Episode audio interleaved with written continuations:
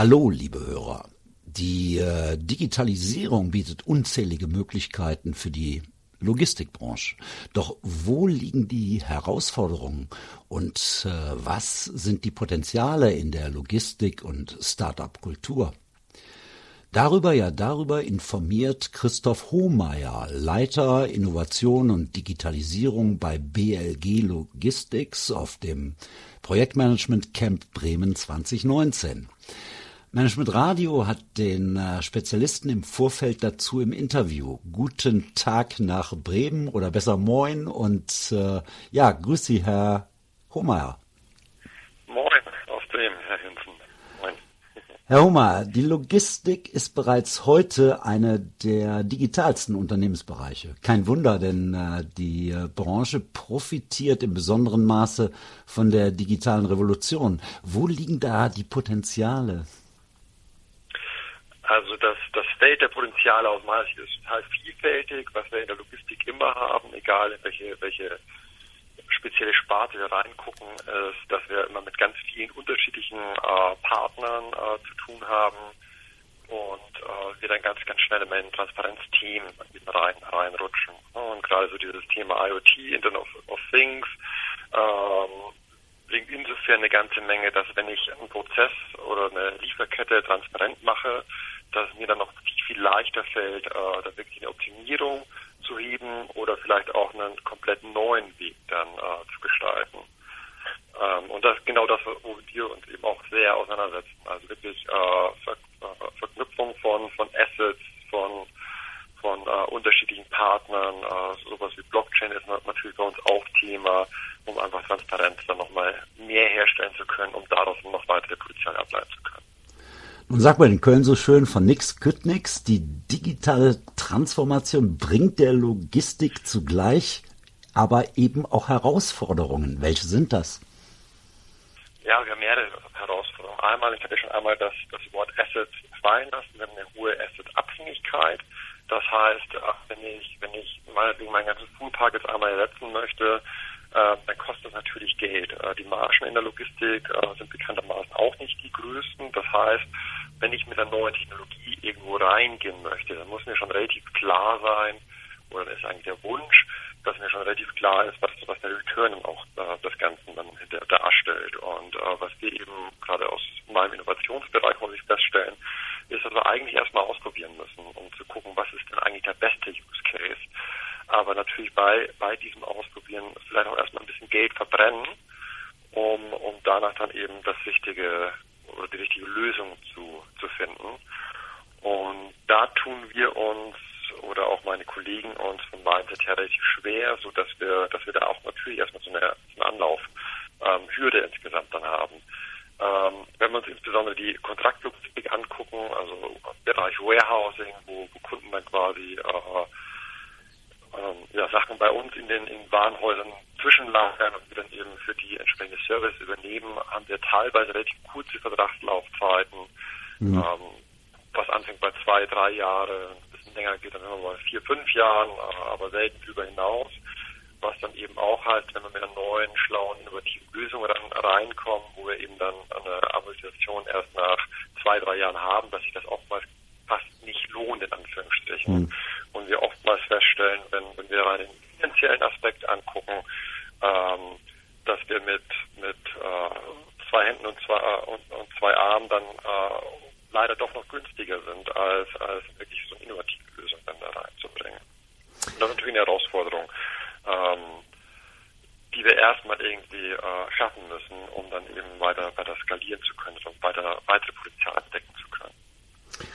Nun ist äh, der Anspruch von BLG Logistics, digitale Technologien und äh, interdisziplinäre Kreativität methodisch zu fördern, gute Ideen schnell wirksam werden zu lassen, ja, und dabei nachhaltig zu handeln.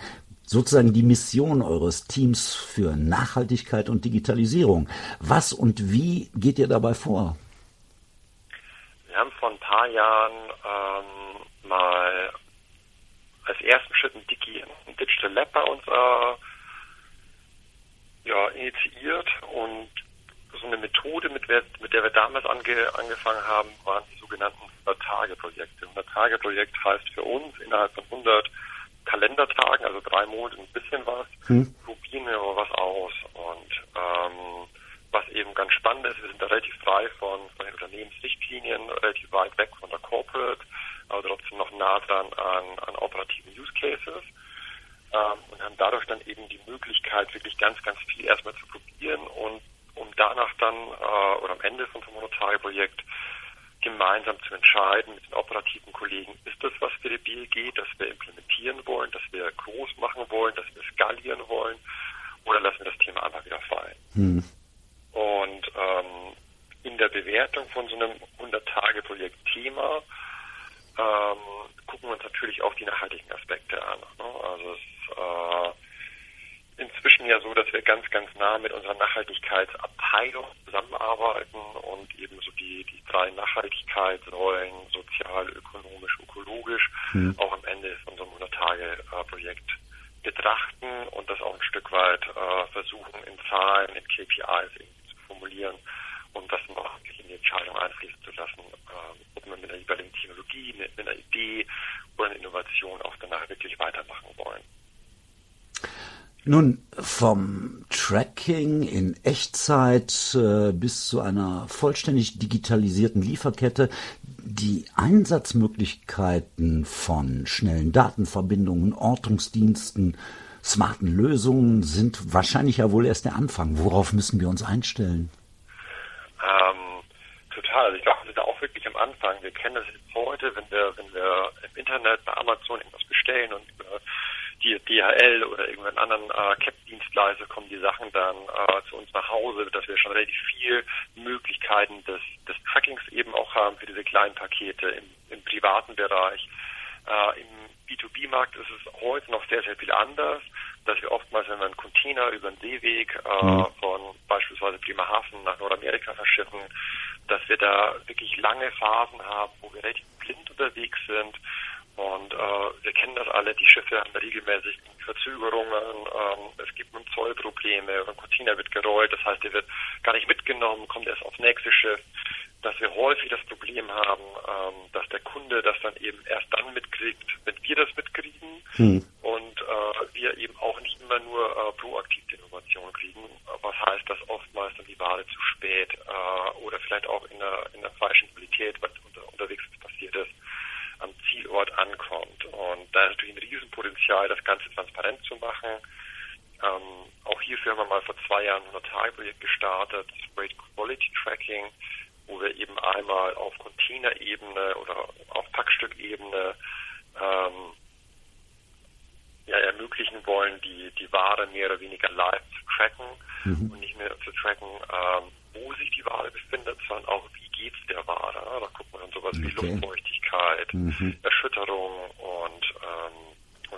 Temperatur auch an und können dadurch dann eben auch Sachen ableiten. Unser Ziel ist eben, dass wir frühzeitig dem Kunden auch sagen, wenn was schief geht oder wenn es der Ware nicht gut geht, sodass der dann entsprechend auch äh, Maßnahmen ein, einleiten kann, die wir im Idealfall auch dann schon direkt vorgeben. Weil was das Schlimmste, was unter Logistikdienstleister passieren kann, ähm, ist, dass der Kunde anruft und im Endeffekt mehr weiß, als wir wissen.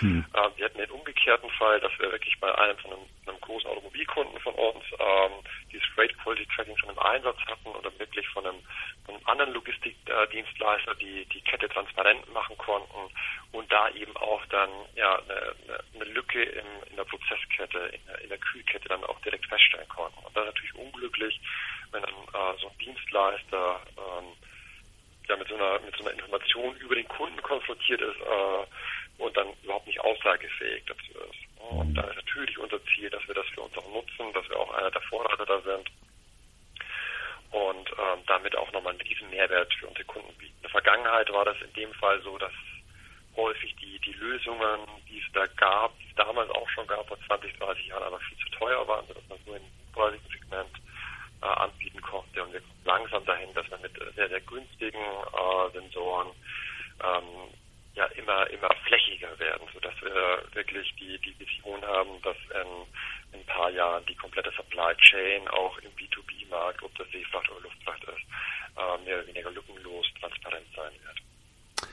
Die Digitalisierung bietet unzählige Möglichkeiten für die Logistikbranche, doch wo liegen die Herausforderungen? Digitale Transformation in der Logistik im Talk mit äh, Christoph Hohmeier, BLG Logistics. Herr Hohmeier, ich danke Ihnen für den Talk. Vielen Dank, Herr